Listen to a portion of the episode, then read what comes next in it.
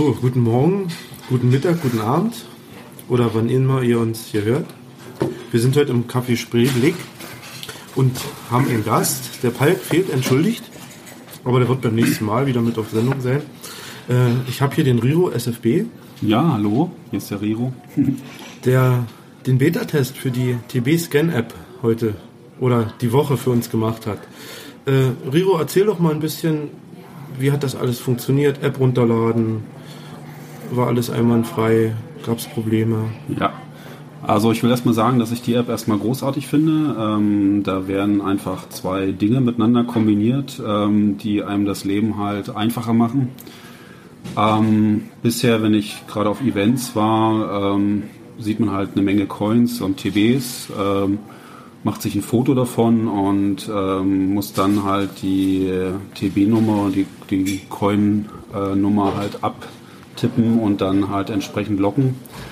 Ähm, hier bei der App ist es so, dass es da letztendlich ein Optical Character Recognition OCR Modus gibt, ähm, wo letztendlich ähm, ja, äh, versucht wird, der Code ähm, wirklich zu erkennen und wirklich dann auch in, in Zeichen umzuwandeln, damit man den dann entsprechend loggen kann. Also man hat auf der einen Seite, wie gesagt, den OCR und auf der anderen Seite gleich dann den Anschluss an das, äh, an das Geocaching, ähm, an die Homepage, wo man dann gleich den Coiner halt locken kann. Ja, es gibt dann noch verschiedene andere Modis, wo man dann erstmal die Coins oder die TBs erstmal sammeln kann und dann einen Sammellog machen kann. Äh, insgesamt ähm, erleichtert einem dann das Leben äh, wirklich ungemein.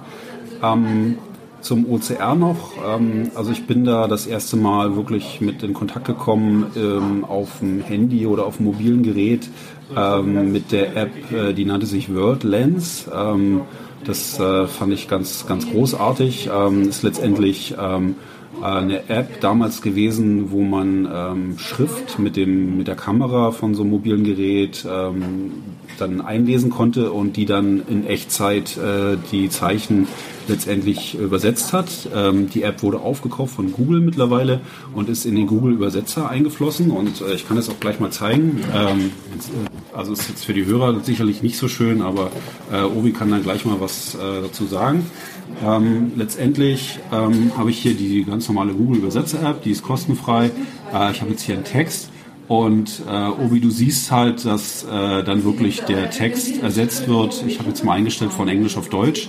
Ähm, und du siehst halt hier, dass dann hier ähm, dann aus Lost wird dann halt verloren.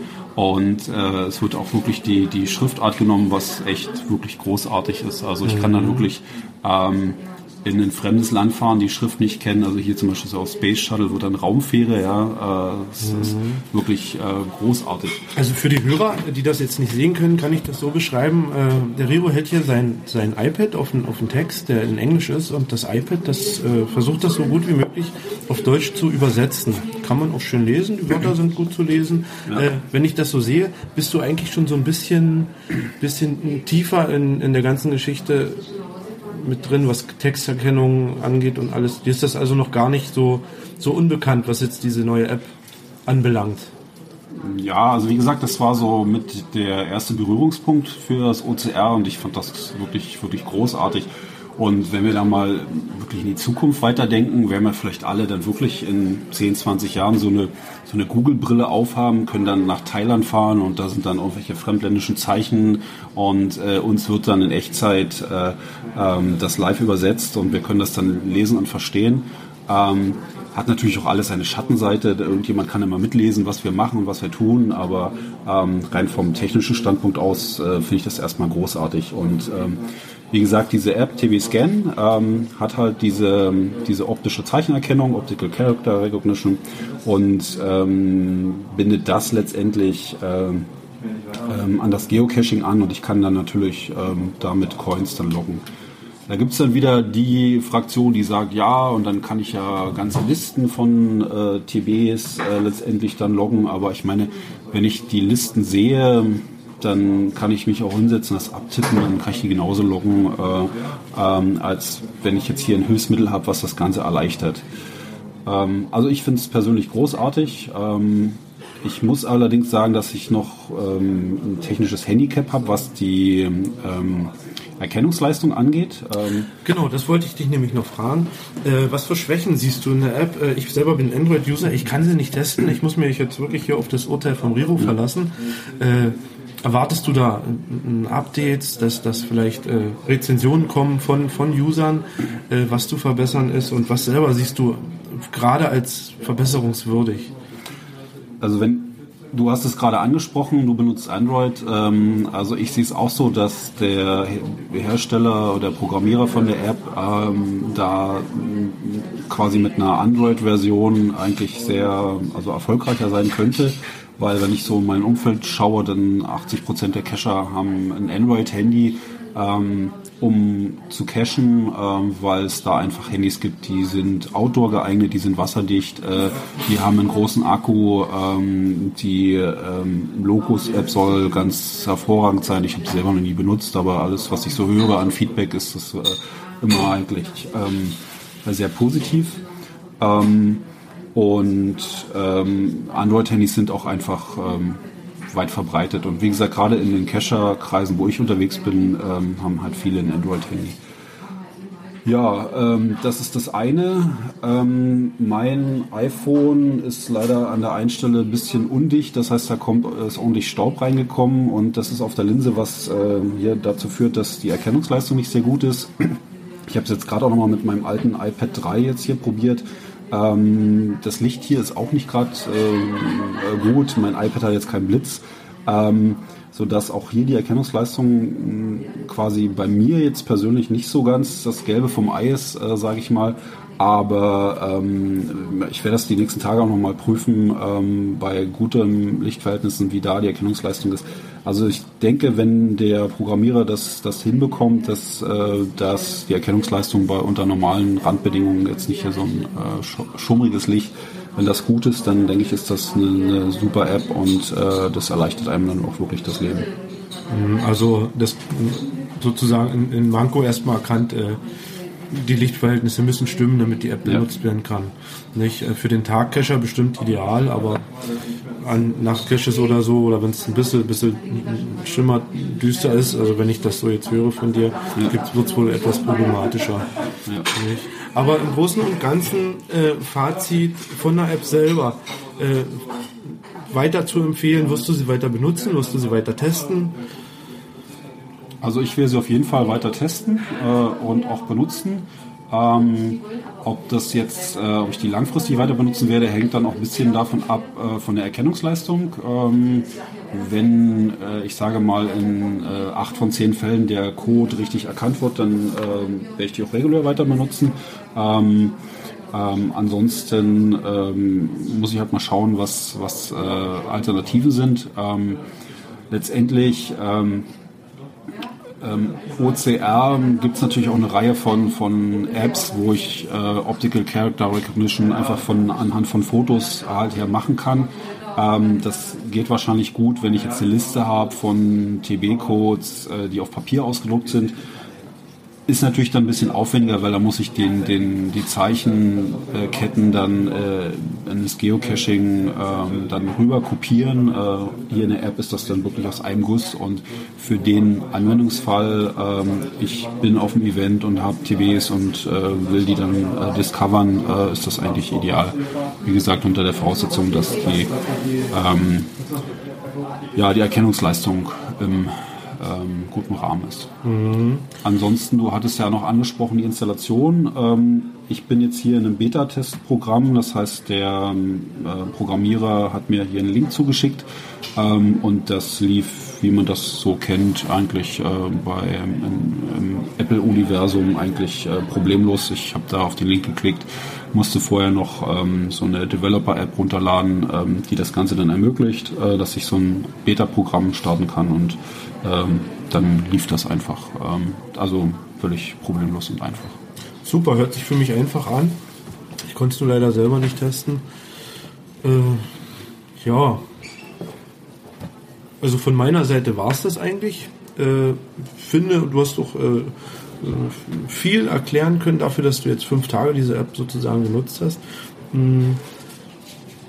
Gab es denn Schwierigkeiten? Na gut, das wirst du jetzt auch nicht so mitgekriegt haben. Hm. Zeichen zu lesen, die nicht gerade sind oder so. Das wäre für mich jetzt noch sehr interessant gewesen, weil da habe ich natürlich schon wieder was aufgeschnappt in den medialen Netzwerken.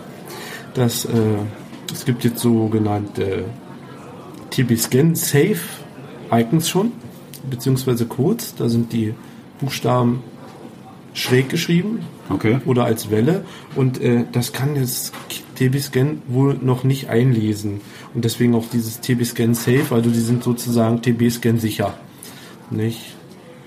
Ähm, ja, es gibt da sicherlich die ähm, eine oder anderen Begrenzungen, wo das äh, wo die Leistung dieser Zeichenerkennung ähm, quasi an die Grenzen geführt wird. Ähm, sei es, dass ich ähm, das äh, Gerät ein bisschen schräg halte und dann so eine Verzerrung da ist, sei es, dass der Kontrast nicht hoch genug ist. Der Hersteller hat eine FAQ auf seiner Homepage, wo äh, er beschreibt, äh, welche Punkte es gibt, wo es Probleme gibt bei der Zeichenerkennung. Also zum Beispiel, wenn die Buchstaben miteinander verknüpft sind. Ähm, sodass ähm, die Grenzen zwischen den Buchstaben nicht sauber erkannt werden. Ähm, da gibt es Probleme.